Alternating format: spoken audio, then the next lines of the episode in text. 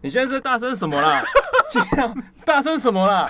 做事不做事，不要起争议啦！不要起争议。大家好，欢迎收听本周转角国际重磅广播，我是郑红，我是编辑七号。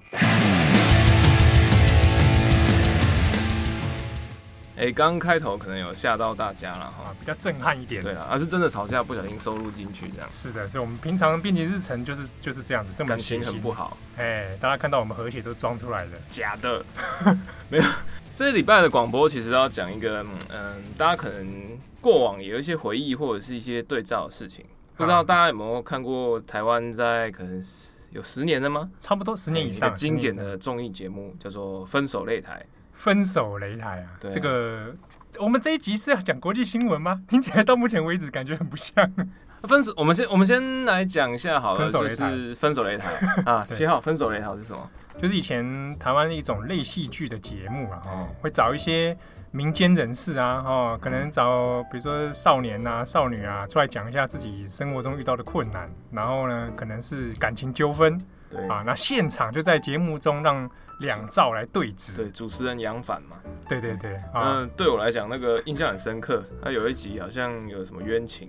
对对对，然后请了一把雨伞出来嘛。对对，灵魂附在雨伞里面，乌盆记。大家有兴趣的朋友可以去 YouTube 上找一分手擂台，那个某种程度上算是蛮经典的台湾节目啊。也没有在广告啦，因为人家已经收掉很久了。对，这节目已经没有了，非常怀念。然后之所以会讲到这件事情呢，是因为这个礼拜在英国，它发生了一个算是蛮震撼社会舆论的重大事件。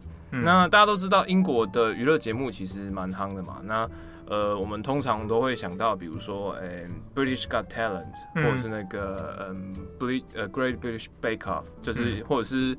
比如说 Jamie Oliver 啊，或者是 Golden Ramsay 啊，那些美食节目，料理实境秀吃的很烂，然后就是 哎还要做一堆这种效果。对啊，所以大家都会知道，就是英国的影剧或娱乐产业其实还蛮发达的，它电视也自成一套。嗯、可是这几年，特别是这几年，在英国呃非常流行的一种节目形态就是真人秀。那比比如说像是选秀节目 British Got Talent，或者是那个 X Factor，或者是说呃。比较重口味，就会比较想看那个什么，我是名人，嗯，就是把名人丢在荒岛上，对，然后看他们生存啊，嗯、看他们斗争啊。对，还有那个，还有最近很红，新三社各种八卦那个 Love Island 啊，那这些都是相对比较主流，或者是说就是比较黄金时段的一些真人节目。但在英国，其实跟台湾一样，我们也有电视时段。他们在过去十四十五年来，在英国白天早上时段最有名的一个真人节目，就叫做英国独立电视台 ITV 的 Jeremy Kyle Show。Jeremy Kyle Show，对，大家一定都没有听过。真的，其实我不太知道这个节目。其实对我来讲，因为我以前虽然在英国念过书，然后可是那个节目对我来讲是这次出事以后我才认真听到，因为它其实，在 ITV 的时段是每天礼拜一到礼拜五早上九点半。的一个小时的节目，哎、欸，这算晨间节目哎、欸。对，因为那个时候你大家都上班上课，那会留在家的人，通常可能比如说是家庭主妇，或者是中高龄退休人，啊，或者甚至是可能比较一些工作形态跟一般人不太一样。对，所以它的时段是相当特别。但是 Jeremy Kyle Show 它从二零零五年开始吧，呃，播到现在，它大概每集的同时段的观众。占有率大概是收视率啦，他们的收视率算法是同时段的比例，对，是可以到呃二十二 percent，哎，这是很高哎，而且是带状的哦。对啊，每天礼拜一到礼拜五的每天早上九点半的一个小时，然后它每一集平均可以收视大概一百多万人会看这个节目，同时段的算是算是翘楚了。对啊，你看那个分手擂台破 破综艺大吉了，他现在有办法就是同时段一百万，台湾的收视率能破破亿到偷笑了。对啊，这个节目其实它的它很红，但是它这礼拜之所以会成为各大舆论焦点，是因为它突然被腰斩。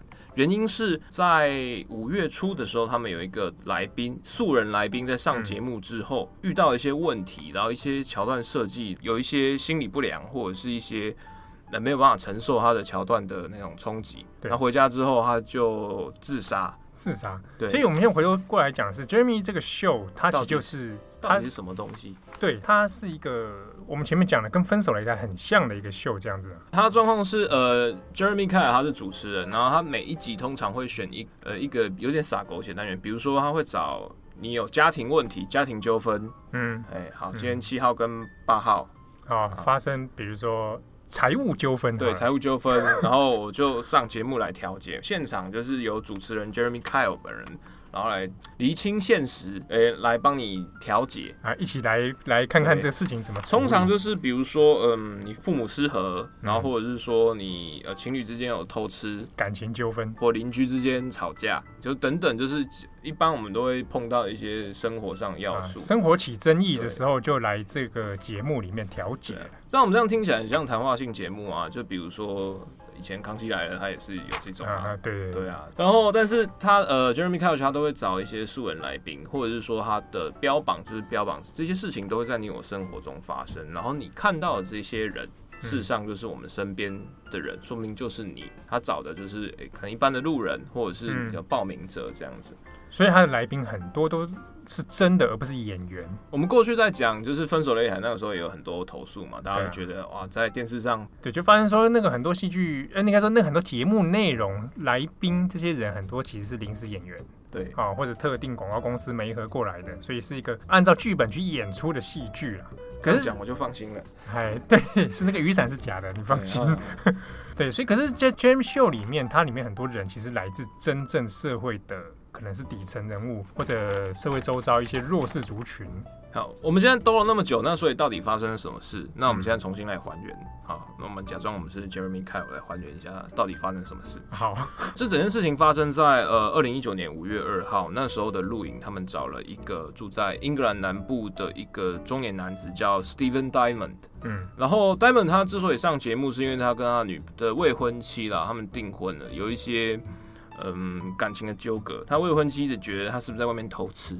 嗯，对，所以就是，然后 Diamond 就觉得我没有啊，我我真心的，那你为什么要怀疑我？所以他们两个就决定来上这个节目，然后希望跟他调解。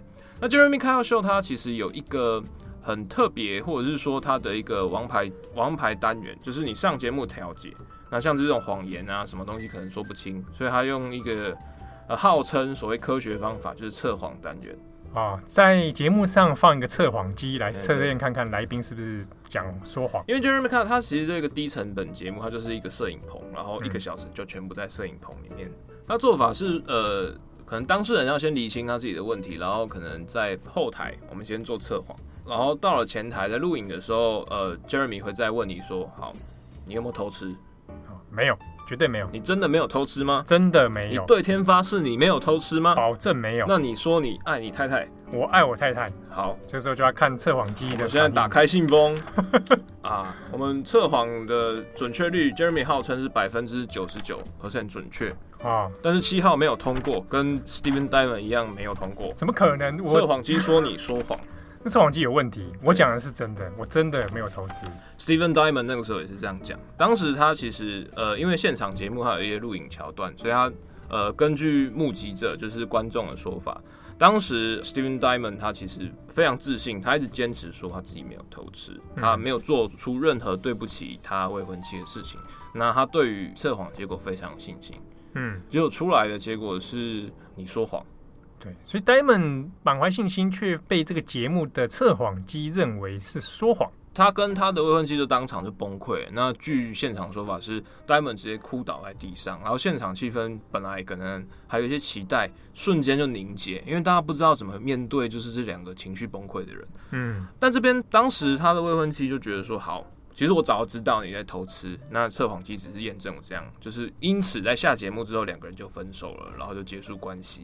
在五月二号录影，五月九号的时候，嗯，Diamond 就是因为呃，据他的房东的说法，是出现了一些情绪的困扰，就是在录影完之后回到家里面，对，这几天其实都发现情绪比平常还要低潮。然后在五月九号的时候，发现他还在房间里面就是饮用过量药物，然后自杀死亡。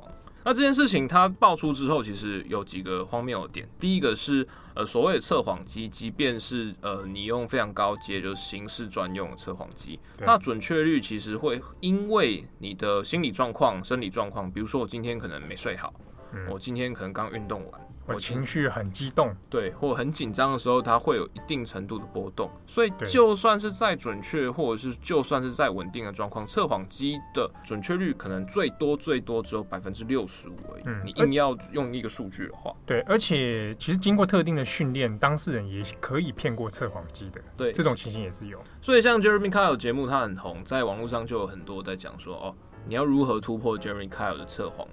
啊，就是坊间这个民众对，就有一些网络守则这样子。对，所以呢，讲当 Diamond 死掉之后，大家开始也在想说，那你为了这个东西死掉，或者是说你为了这个可能不准确的测谎机让他自杀，这件事情是合理的吗？对，听起来其实非常吊诡啊。对，然后大家就怀疑说呢，好，我们一直以来英国的一些监管单位 Ofcom 都有在讲说，就是你用这种好像是类似伪科学的方式来做这件事情，到底可不可以？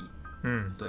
而且现在这件事情上，当当事人因为自杀了，所以他整件事情就开始更吊诡。对，说感觉像是他因为上了这个节目而导致他后来的死亡。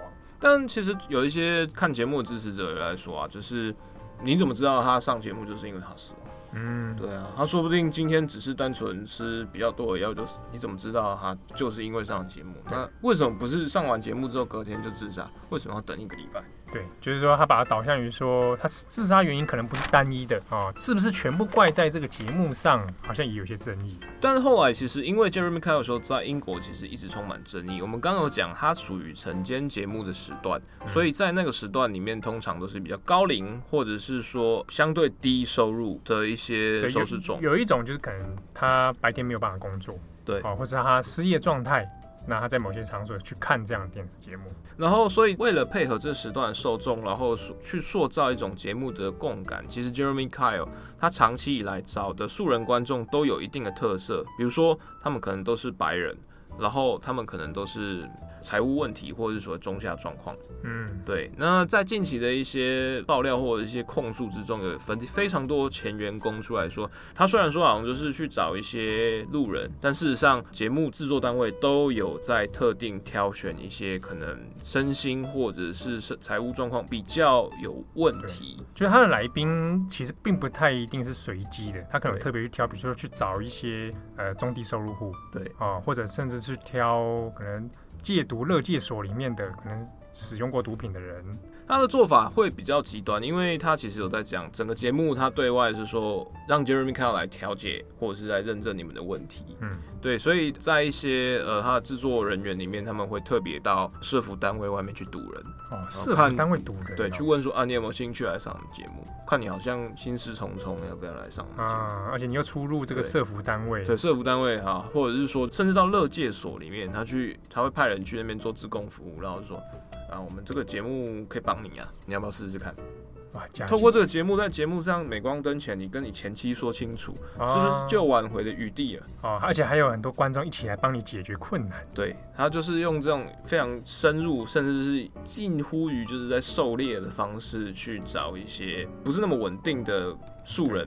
所以说，其实这个这个动机是蛮猎奇的。对，一般来讲，就是他上他会邀请你上节目，然后可能邀你到伦敦的去饭店啊，然后就把你关在饭店里面，跟你的比如说家人或者是外界隔绝，然后会在隔绝二十四小时之后，那就会到呃摄影棚里面。一开始你也看不到你的对照，比如说好，今天 Diamond 他对的是他的未婚妻，未婚妻他看不到他未婚妻。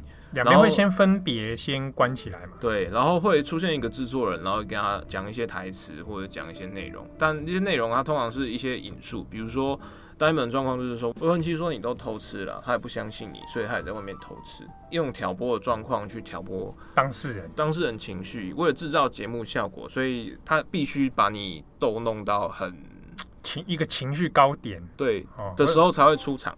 哇，那其实根本就是跟斗蟋蟀很像。对啊，然后但是他可能前期或者是什么都没有讲过这些话，然后他就会用这种方式，然后等你在情绪最高亢的时候再到舞台前，然后这个时候是你第一次见到 Jeremy Kyle，然后他会用可能一些叙述形容词帮你做一些人设，比如说好，今天七号是要上台调解他跟他太太关系。然后 Jeremy Kyle 就会说：“ 哇，渣男出现了。”对啊，他会给你贴一些标签，人物设定啊，对，然后来跟观众解释说今天登场的角色是什么。他会在节目效果的时候，他会主持人会特别特意性的去挑衅你，或者是激怒你。嗯。所以在过去很多高收视率的单元里面，都是比如说来宾现场失控，嗯，观众非常喜欢看来宾现场失控，比如说去打保全，或者是说冲上去要去揍拳击，然后就被改保全赶出去，或者是直接丢东西到 Jeremy Kyle 身上。就是喜欢这种冲突场面，啊，对，他就是特意在做这种事情。所以当这一次就是有来宾过世之后，其实呃第一时间 ITV 的做法就是全全面性的停播跟下架 Jeremy Kyle Show。他们已经大概知道就是大概会发生什么事情，或这件事情出在哪里。嗯，在过去其实像类似的节目，他们都会有一些媒体自律或者是一些制作自律的方式。所以在这种真人秀之后，呃，Jeremy Kyle Show 他们也有承诺说，我们可能会给你一些心理智商。就在下节目之后给你智商，对，就是 呃，我还确认说，我还确认说啊，你在节目之后啊，你的情绪可以稳回到稳定。他们的说法是这样。那像这一次 Diamond 他已经分手未婚妻就有说，嗯，虽然我觉得，我觉得就是我不希望看到我前男朋友死掉。但是我觉得他真的是偷吃。你看测谎器都说他偷吃，所以他就真的偷吃。所以在这个节目之后，未婚妻立场其实是蛮一致的啊。对啊，而且他还特别感谢说，哦，制作单位都一直关心我啊，我觉得我真的有被疗愈到的。但是其实有更多人来说，就是所谓的心理照护或心理追踪，其实就只是他可能找人来打电话给你，问你最近还好吗？对，请问你有睡好吗？请问你有吃好吗？请问你情绪状况稳定吗？好的，那我们这次智商到此结束。超烂的，而且这个这个后面这种根本是开脱，就好像把你打一顿之后，然后再付钱进去医院一样。那所以这次当整件事情爆发之后，大家开始来怀疑一个问题，就是第一个，为什么 ITV 可以那么快说收就收，把这个王牌节目就收掉？对，你说它这个播出来已经也十几年了。对，你其实还没有开始启动调查，然后他是礼拜一的时候说他呃，我先暂停制作。然后等到礼拜三的时候，看风向不对，就说好，那我们终止制作，这个节目就再也不会出现。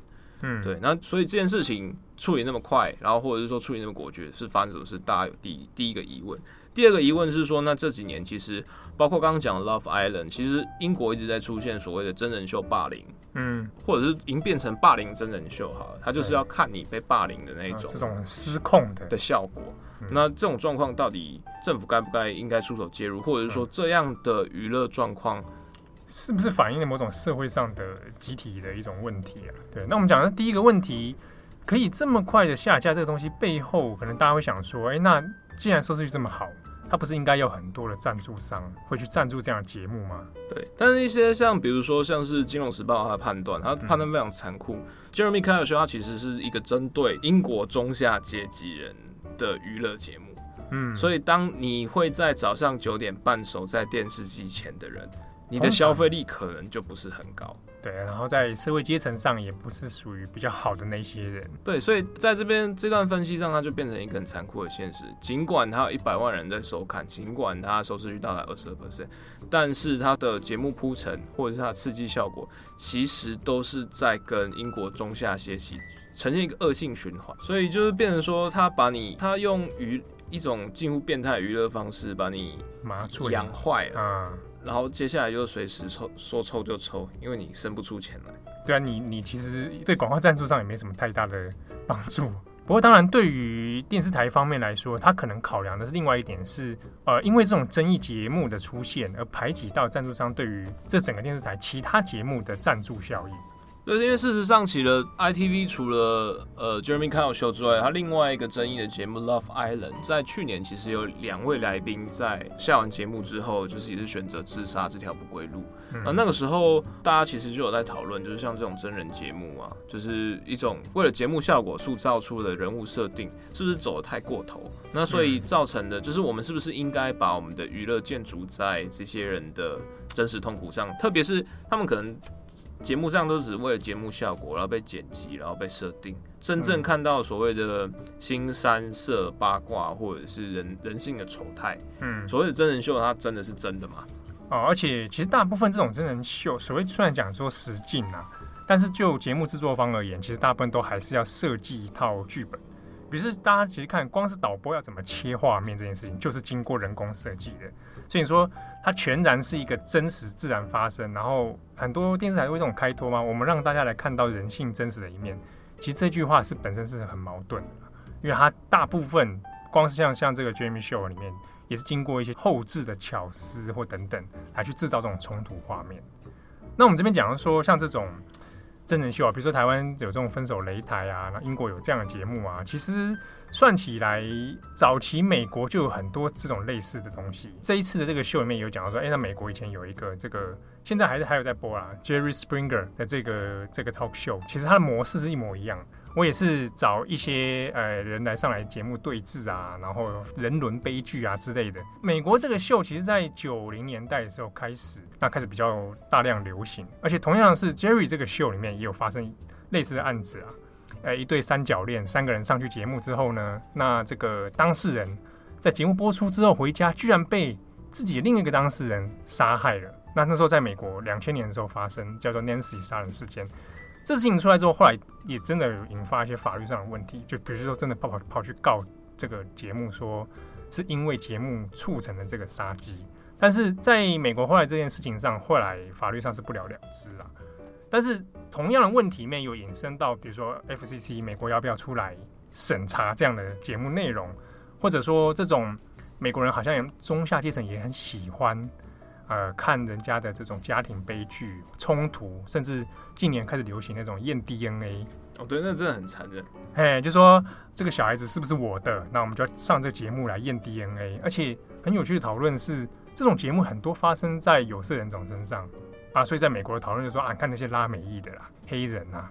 他们常常就家庭关系混乱嘛，不知道小孩爸爸是谁，所以我们就上这个节目。残忍的是呢，喜欢收视这样节目的人很多也是相同的有色人种。另一方面，有人说像这种节目啊，大部分其实是来自于白人制作的，所以有一个专有名词来形容这种残忍的真人秀，就叫 white trash，就是这种白乐色啊，白白人制作出来的乐色。但是呢，这个概念哦，在美国的 talk show 里面，拿别人的真实生活作为娱乐。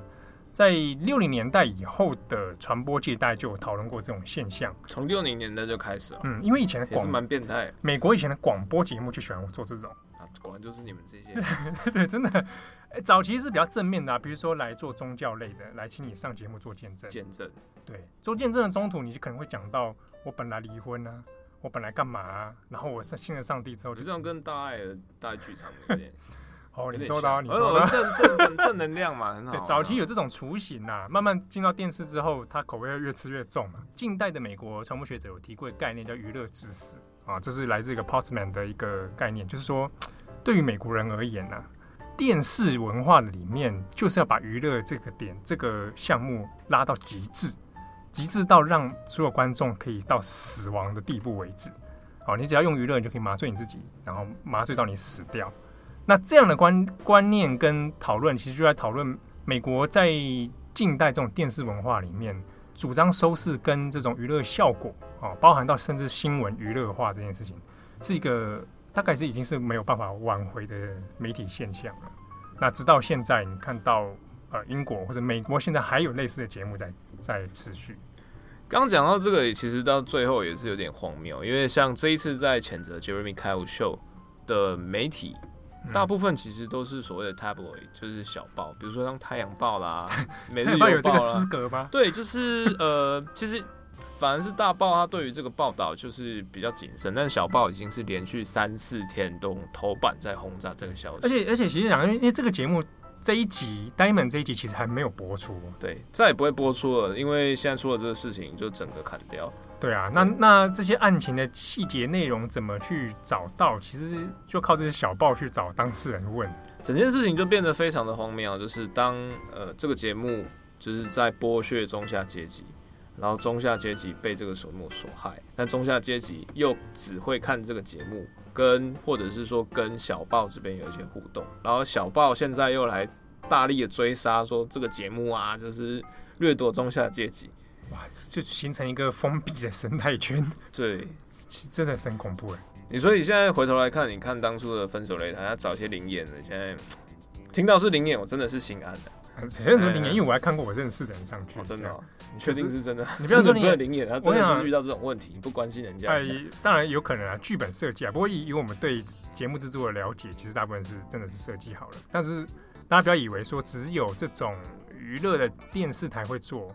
有一些公共电视台，我不要说哪一家啦，世界各地很多都会有那种那种公共公营的电视台，他们做一些 talk show 或者实境的，比如说常会有嘛，比如爸爸妈妈跟小孩有没有来分享自己什么囧很大的事情？很多是里面设计好的。你这样讲会不会那个？那个还在吗？节目还在吗？没了，没了吧？好像没了吧？好了，就讲到这边，不然等下会出事。好好好，所以这样的节目大家真的是慎选哈。所以虽然大家还是很爱看。